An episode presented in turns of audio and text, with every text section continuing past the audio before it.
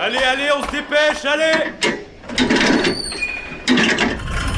Vie étudiante et associative, c'est la grande voile. Écologie,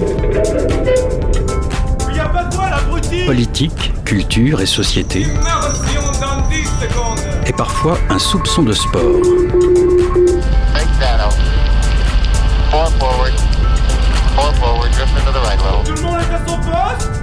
Du lundi au jeudi, 18h-19h, le sous-marin, la quasi quotidienne d'infos de Radio Campus Angers.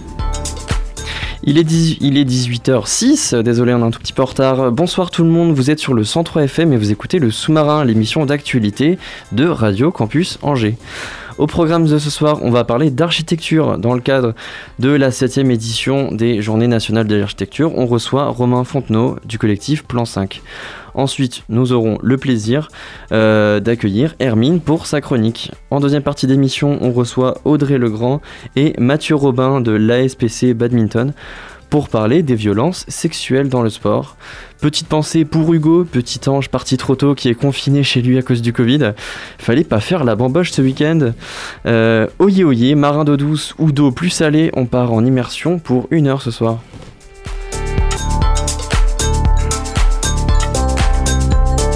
Euh, dans le cadre euh, des journées euh, nationales de l'architecture, on va parler donc d'architecture ce soir.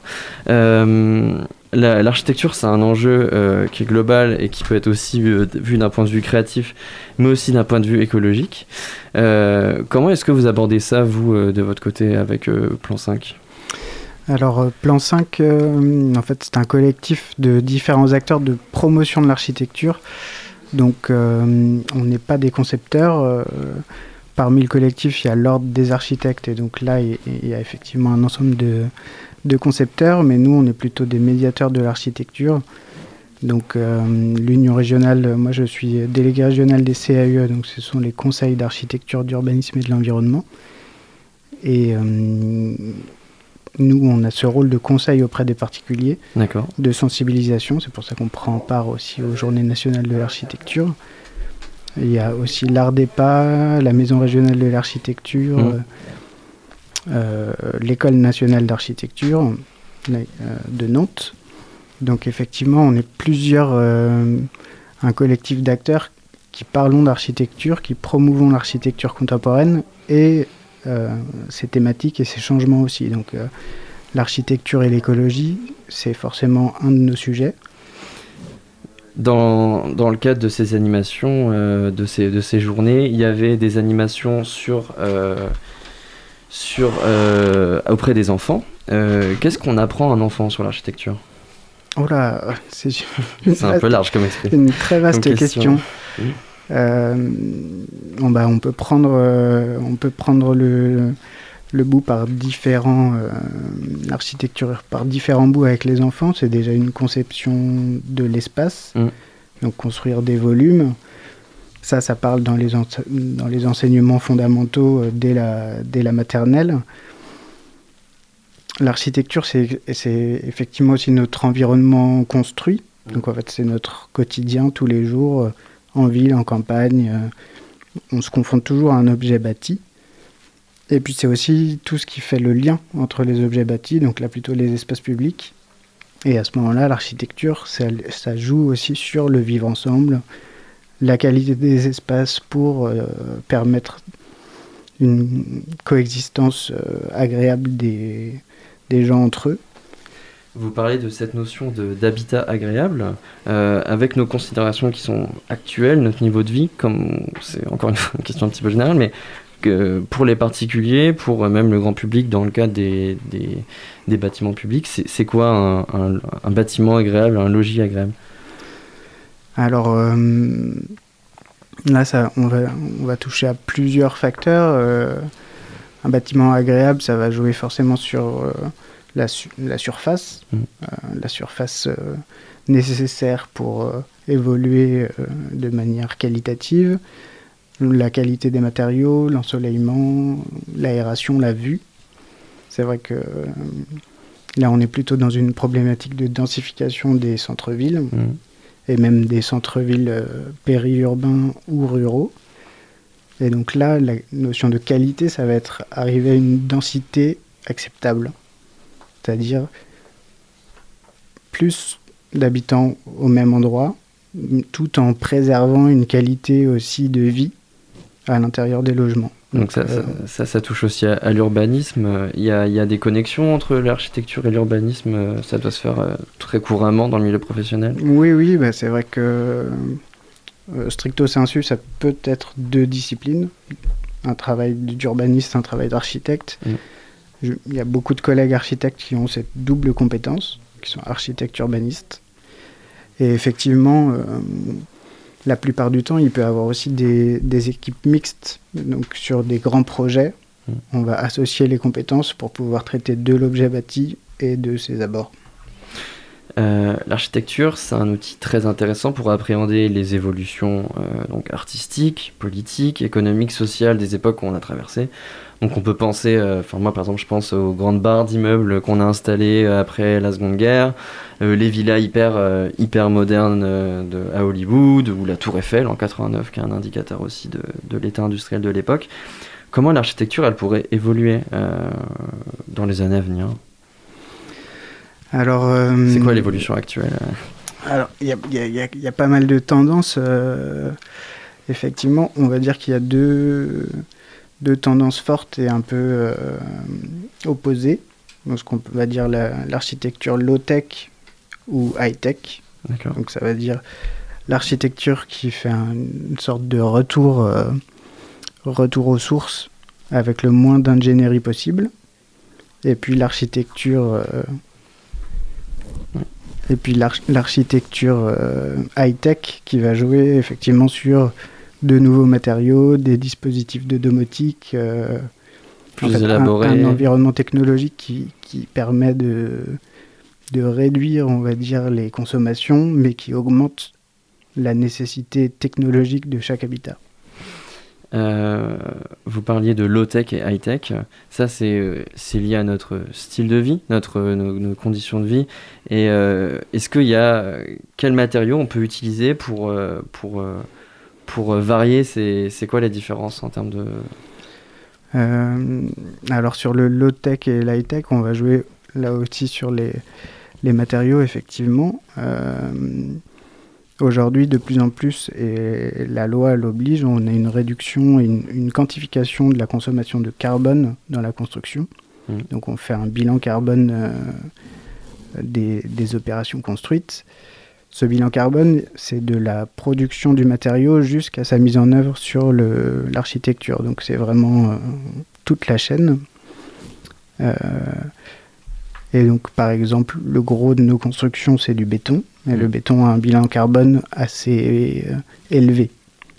Donc aujourd'hui, euh, une branche... euh, l'extraction de sable une branche industrielle qui, qui travaille sur des bétons décarbonés, c'est-à-dire avec un recyclage des, des matières premières. euh, en fait, continuer de construire en béton tout en abaissant euh, la consommation de carbone. Et puis à côté de ça, on a le développement des nouveaux matériaux, enfin, des nouveaux matériaux, c'est un lapsus. On, re- on repart sur des matériaux plus traditionnels, euh, béton, de chanvre, euh, paille, terre crue, terre cuite. Euh, depuis quelque temps, on, met en, exergue des problématiques des logements qu'on appelle donc des passoires énergétiques, qui sont donc des logements particulièrement mal isolés. Euh, donc ce défaut d'isolation, ça entraîne une diminution du, du confort. On parlait du confort tout à l'heure, parce qu'on bah, on a plus froid en hiver, on a plus chaud en été, et une perte nette d'énergie, donc euh, électricité, gaz, pétrole. Euh, Est-ce que c'est une problématique qui est, qui est- qui est- qui est abordée dans l'architecture actuellement euh cette rénovation de ces, ces anciens bâtiments, ces, ces, ces- ces vieux bâtiments? Oui, oui, mais ça c'est sûr que on entend ça tous les jours dans les médias. euh. La question est pas nouvelle. La vraie question c'est sur la massification de cette rénovation thermique. Et là, en fait, ça nécessite de développer des process industriels un peu plus performants. Euh, nous, en tant que, que conseil, on, on pousse forcément à la rénovation thermique des bâtiments. Après, elle ne doit pas se faire non plus au détriment d'une qualité architecturale. Ouais. Et c'est vrai que tous les bâtiments ne sont pas faits pour être isolés par l'extérieur, parce qu'après on va avoir un, un, un panorama urbain qui va être totalement lisse, homogène et, et pas très qualitatif. On peut allier euh, la- l'isolation thermique, euh, l'isolation énergétique et l'aspect esthétique habituel qu'on peut avoir? Euh, oui, on doit, en fait, on devrait, mais parfois les- le- l'isolation thermique, en fonction de la typologie du bâti, elle va pouvoir se faire par l'extérieur ou bien par l'intérieur. Et sur le bâti ancien, par exemple, une isolation par l'extérieur, ça peut être un non-sens. Ça peut venir dégrader la structure euh, du bâtiment, de l'habitation.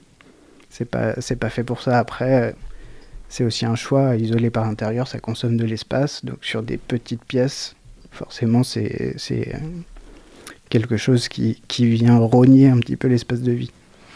Est-ce qu'une archi- une architecture sobre, est-ce que c'est possible? Oui, oui, oui, c'est tout à fait possible. par, euh, par quel biais? Comme vous avez dit, les nouveaux bétons, les nouvelles technologies, de nouveaux matériaux? Oui, bah après c'est en fait une sobriété de conception aussi. euh, euh, Il y a plein de dispositifs naturels connus depuis longtemps. typiquement la ventilation. on- Aujourd'hui, on a tous des VMC, des ventilations mécaniques euh, dans nos habitats. Une ventilation naturelle, donc sans, sans machine, juste avec un flux de circulation, peut très bien fonctionner si elle est pensée dès le départ et si elle n'est pas contrecarré par l'usage. Donc ça, ça peut être... La réponse, en fait, elle peut être juste une question d'usage et de bonne conception. Euh, alors moi je viens de Moselle. Alors en Moselle, euh, on a des particularités. euh, on a la pierre de Jaumont, donc un espèce de grès un peu jaune.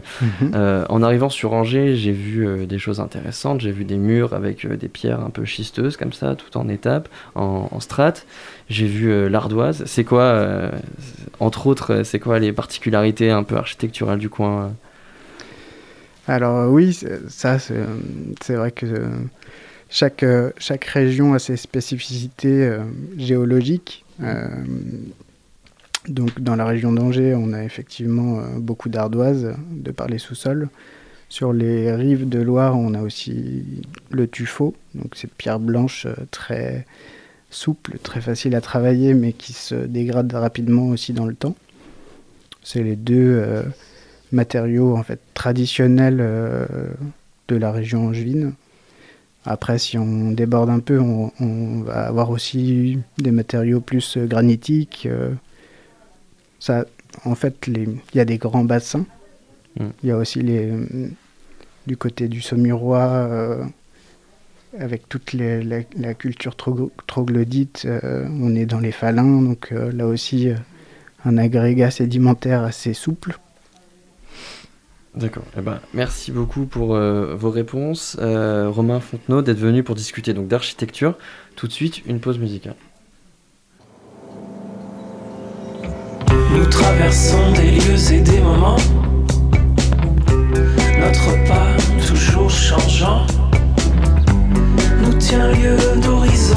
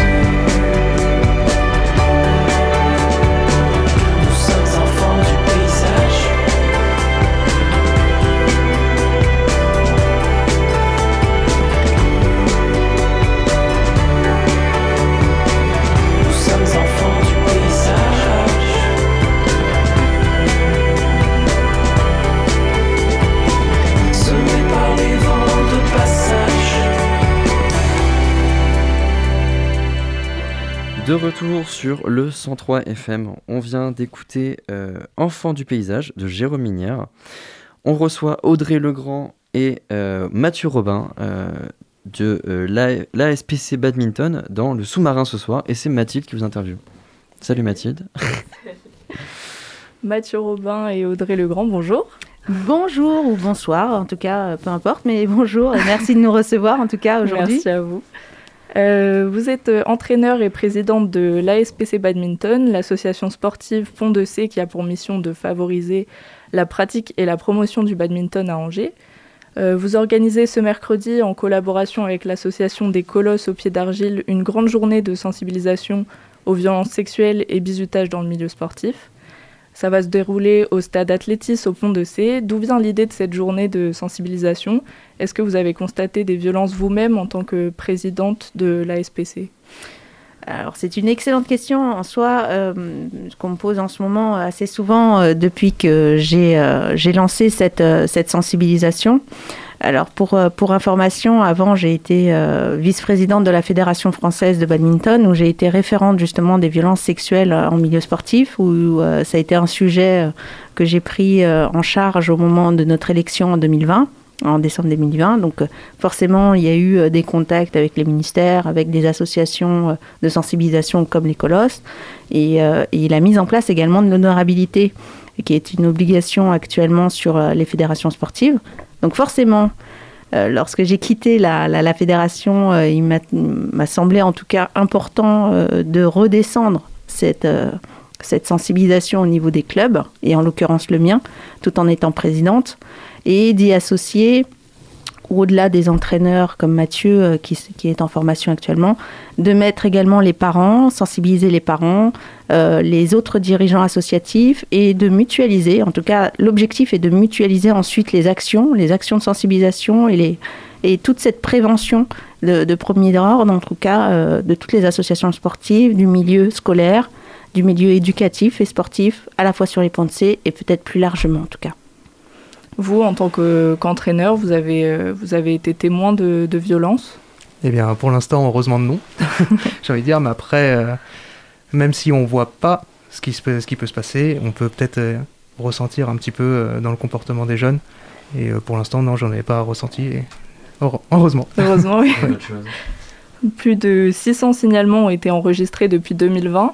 Euh, comment est-ce qu'on pourrait expliquer un tel taux de violence sexuelle dans, dans le sport?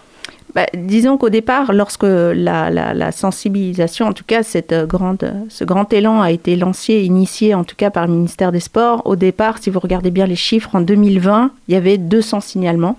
En 2021, il y en a eu 400. En 2022, on en a effectivement plus de 650.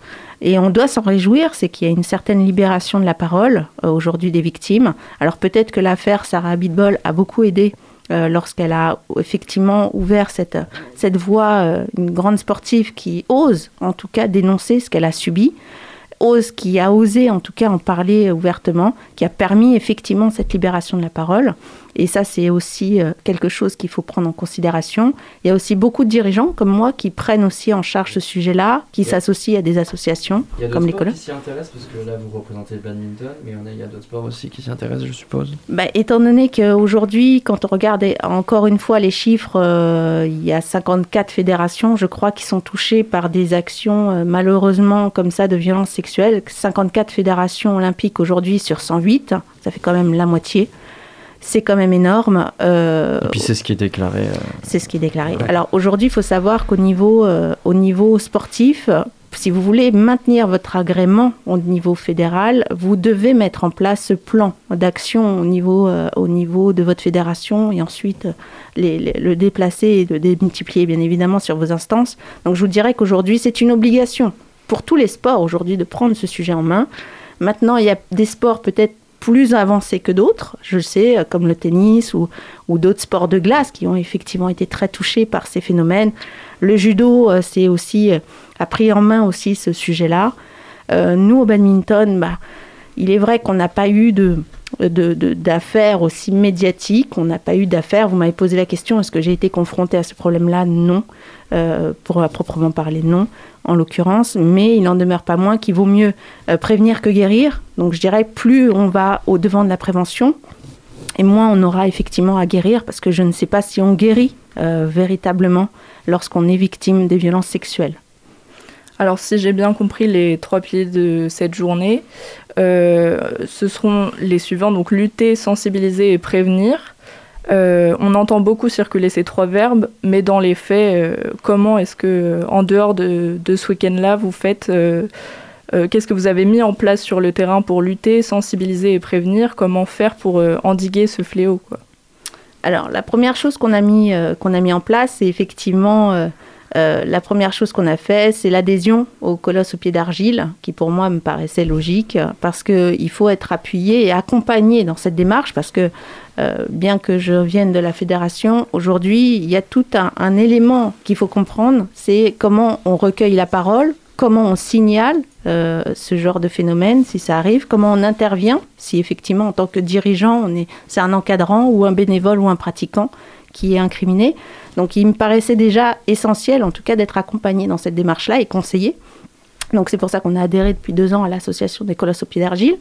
On a mis en place une page de signalement sur notre site internet qui euh, permet effectivement un signalement non pas anonyme mais confidentiel. Il y a une différence entre les deux euh, qui est euh, au niveau... L'anonymat euh, peut être un frein derrière s'il y a des poursuites. Donc on assure par contre une confidentialité stricte au niveau de ce signalement. Ensuite, on a mis en place... Cette euh, confidentialité, elle est gérée par la cellule qui s'occupe. c'est ça, euh, exactement, des signalements. Euh, ensuite, on a mis en place effectivement une charte euh, au niveau comportemental, au niveau des encadrants, qu'ils soient bénévoles ou salariés.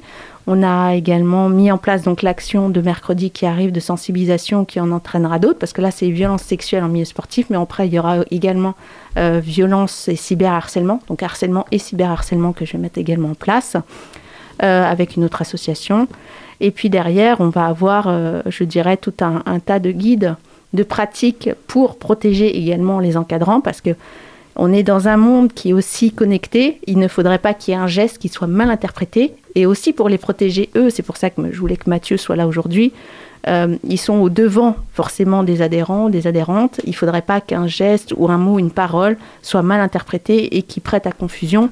Aussi pour les protéger, comme il faut éviter effectivement euh, cette confusion en tout cas. Cette Alors, sensibilisation, excuse-moi, je, Non, vas-y. complètement. Vous, avez, vous êtes prêts, vous avez plein de questions, c'est bien. Cette sensibilisation, elle va aussi euh, pour euh, les professionnels?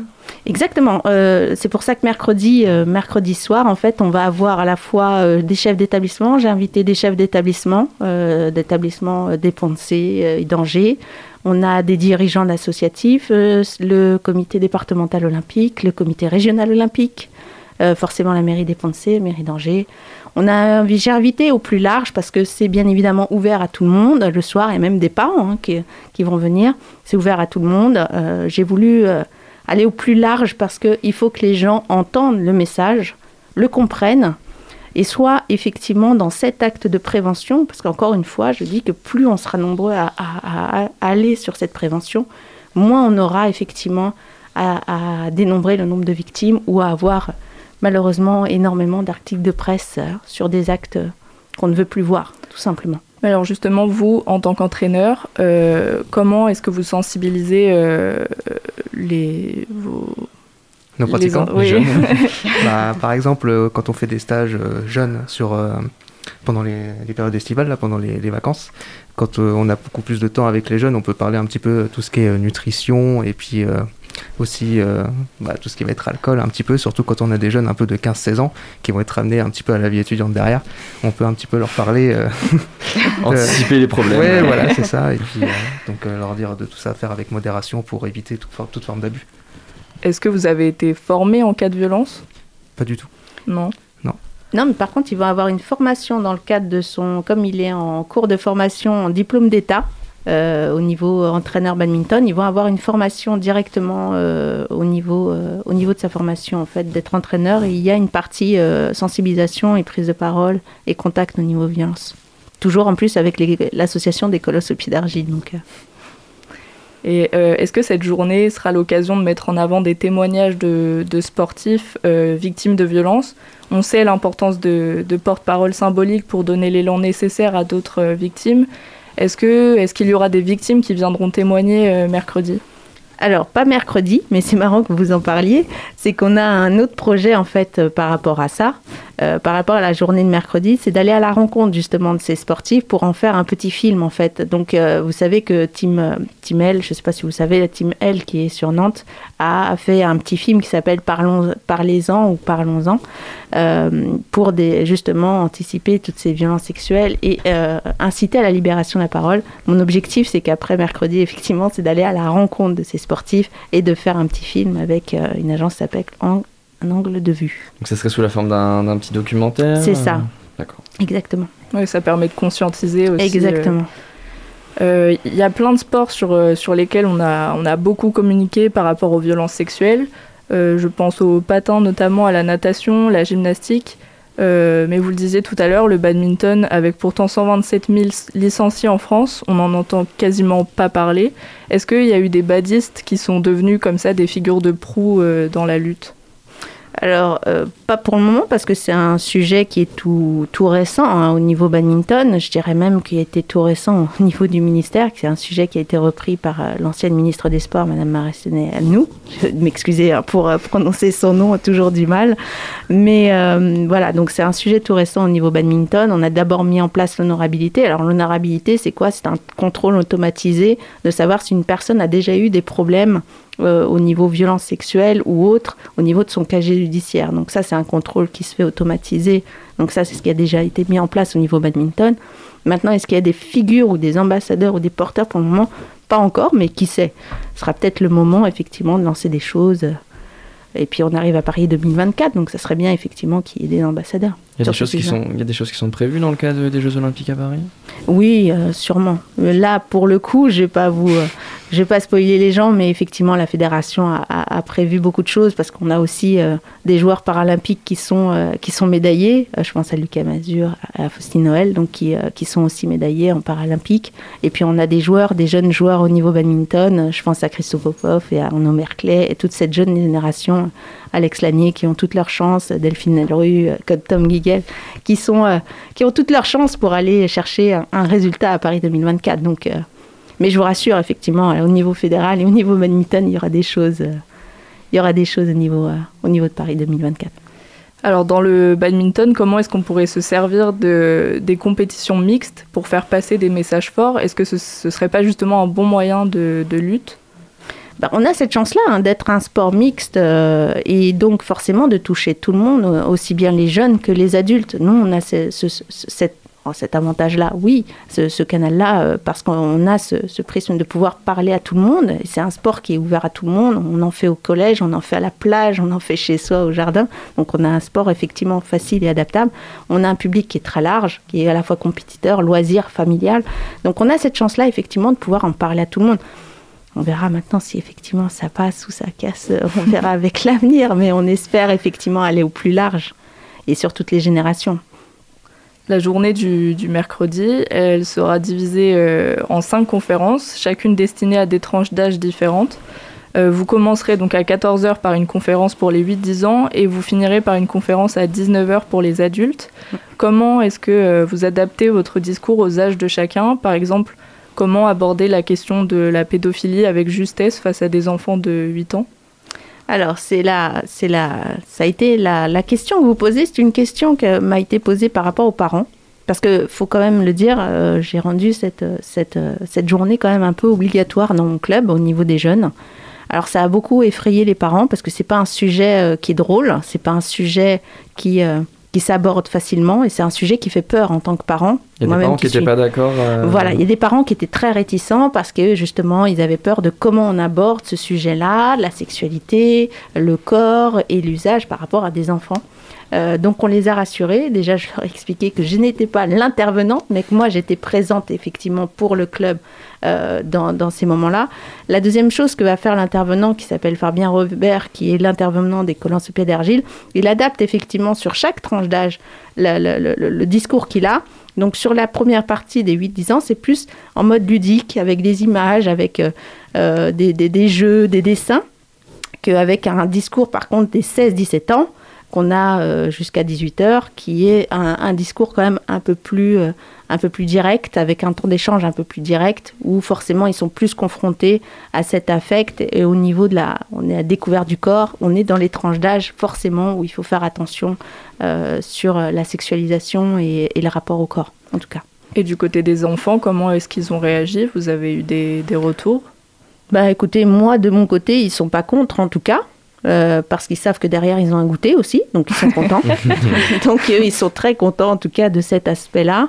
Euh, bah, ils ne voient pas, euh, ce que je dirais, ils ne voient pas aujourd'hui le mal euh, qu'il peut y avoir ou les dangers plutôt, les risques qu'il peut y avoir quand, quand on parle de ces violences sexuelles en monde sportif. Et souvent, même les grands, ils ne voient pas ce, ce rapport de danger parce que pour eux, c'est qu'une pratique loisir. Et euh, on parle généralement de risques de, de, de violences sexuelles en rapport lié à la sexualité. Sauf que les violences sexuelles interviennent généralement, ça commence par le langage verbal et le non-verbal. Et, euh, et cette chose-là, forcément, ils ne l'appréhendent pas ou ne le voient pas. Et, euh, et ça, c'est relativement important de leur expliquer, de par ces actes de prévention, de leur expliquer ce qui risque et ce que l'adulte ne peut pas faire ou ne doit pas faire, et comment ils doivent l'interpréter si quelque chose arrive, et, qu'est-ce, et à qui, vers qui ils doivent se diriger, qu'est-ce qu'ils doivent dire, et surtout ce qu'ils doivent dénoncer.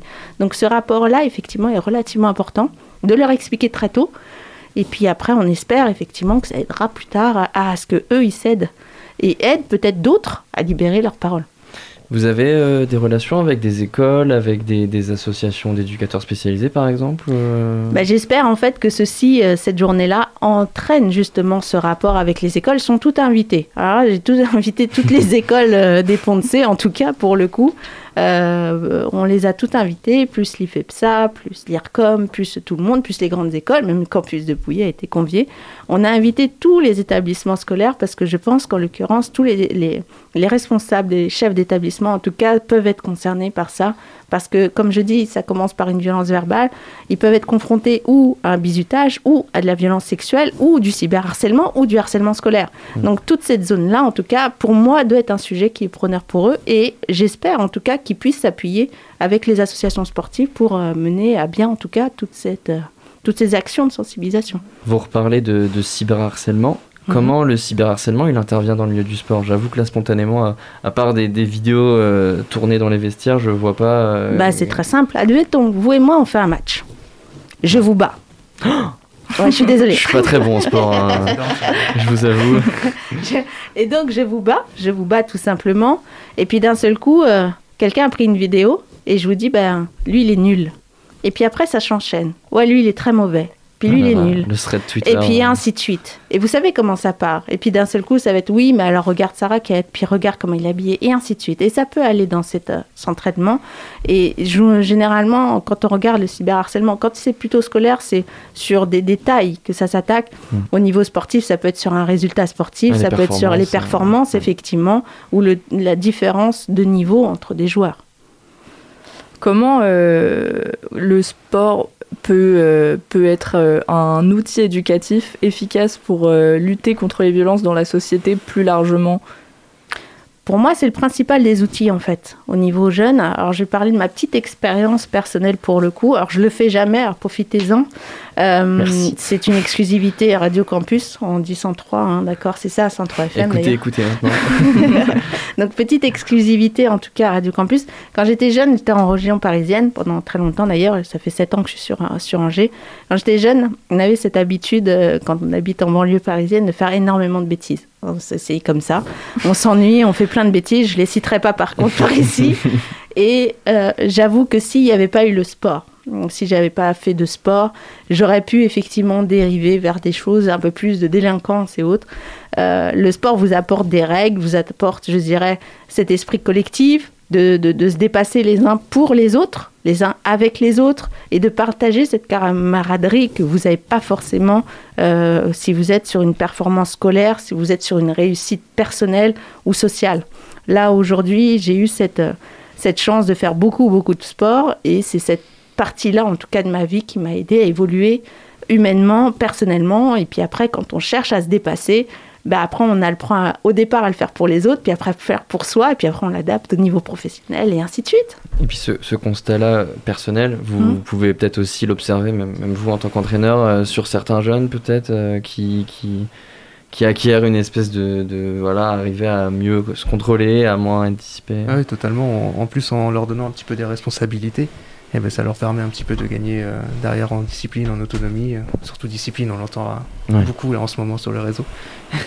Mais euh, ouais, donc euh, le fait de leur donner un petit peu d'importance et de les valoriser sur ce qu'ils font, ça peut les, recadrer derrière euh, sur un bon chemin. Est-ce que les, cours de sport à l'école, ce serait pas finalement l'occasion idéale pour commencer à communiquer autour de ces questions de violence?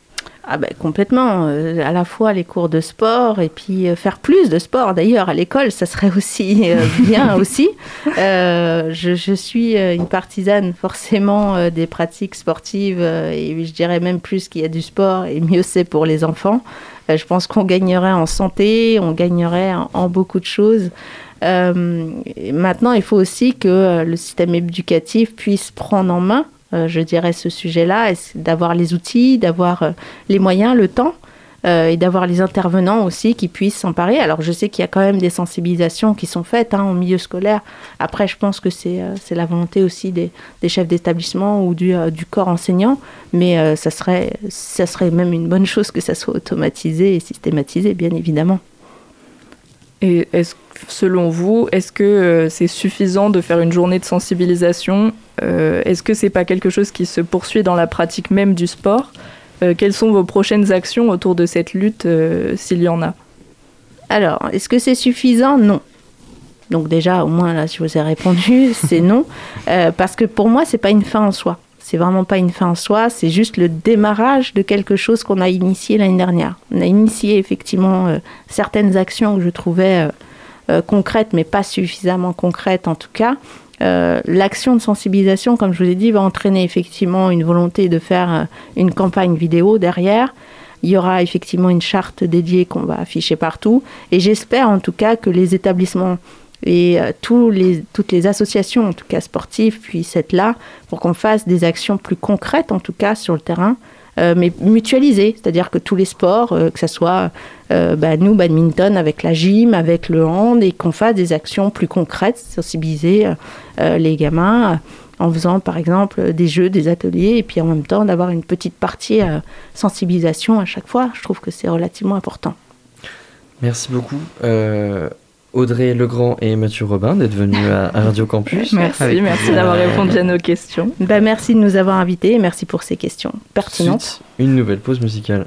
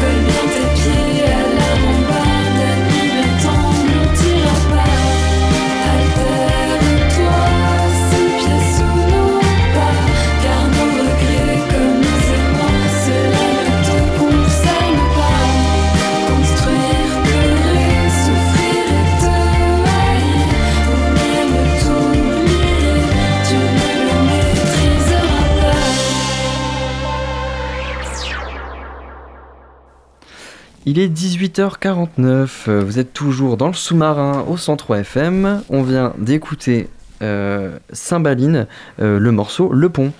Euh, comme tous les lundis, euh, nous avons le plaisir de retrouver Hermine. Salut Hermine, Salut Augustin. tu vas nous présenter un nouveau portrait et aujourd'hui tout commence dans un lieu plutôt banal. Exactement, ça commence dans l'arrêt de bus d'une petite ville de la banlieue au sud de Paris.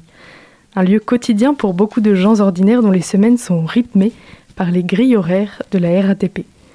Je me rends à un entretien. Cinq minutes d'attente. Un regard circulaire et un bonjour madame adressé à celle qui patiente à côté de moi. Nous ne nous connaissons pas, mais pourquoi ne pas se saluer? Sourire. Le bus s'arrête dans le gémissement des soufflets qui ressemble à un soupir de lassitude. La dame monte. Je la suis.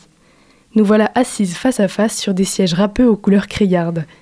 Les passagers, comme à leur habitude, regardent fixement devant eux ou balancent la tête au rythme de la musique muette qui retentit dans leurs écouteurs. Isabelle, cheveux noirs et raides, ongles vernis d'un rose fuchsia, porte quelques breloques assorties et des baskets compensées striées de noir.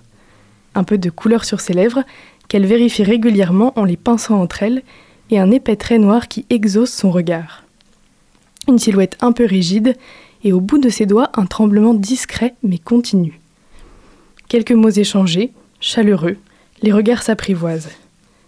Il est temps de descendre. Elle interpelle Richard, un signe de la main, et je saute sur le trottoir. Dans mon répertoire, Isabelle Bus a désormais sa place. Si tu as pris son numéro, tu l'as sûrement appelé ou revu. Exactement. Quelques jours plus tard, je lui rends visite.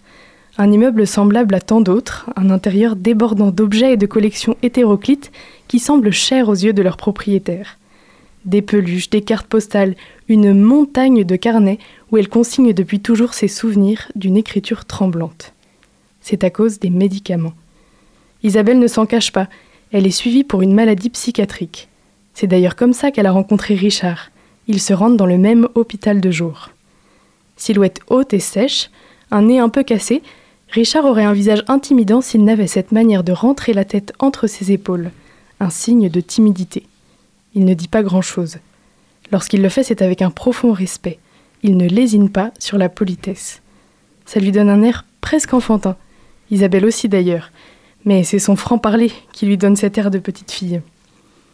L'un comme l'autre ont cette humble posture de ceux qui se savent fragiles. Le suivi psychiatrique, ce n'est pas toujours facile. Ils le disent très simplement, d'un regard clair et transparent. Isabelle en plaisante à haute voix, et je l'entends rire dans le couloir tandis qu'elle va chercher ses derniers coloriages qu'elle expose fièrement sur la table. Tu les as vus souvent? Souvent oui. Un rituel bien rodé. Un CD de musique portugaise, de petits bols remplis de belin au fromage et d'apéricubes, du jus de pomme proposé avec empressement, des bribes de vie répandues sur la table carrelée. Un voilage aux fenêtres atténue la lumière. Le linge sèche dans un coin sur son tankerville. Au fur et à mesure des visites, Richard se livre davantage. Ces deux filles qu'il aime et qui lui manquent. Il pose un regard triste sur le parquet. Isabelle, elle aussi, parle de solitude, mais avec un peu de dérision et encore un morceau de musique portugaise.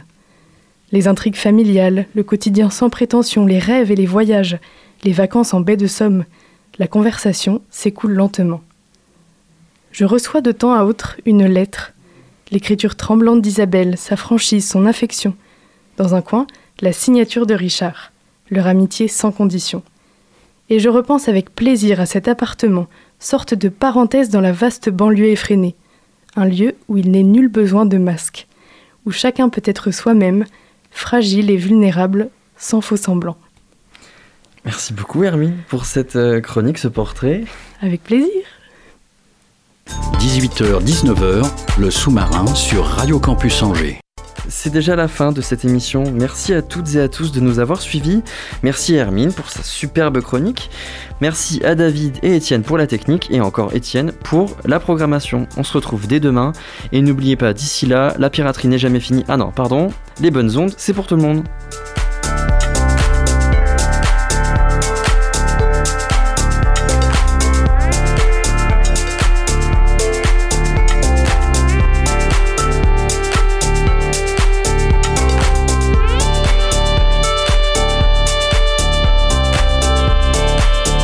Retrouvez le sous-marin en podcast sur toutes les plateformes et sur le www.radiocampusangers.com.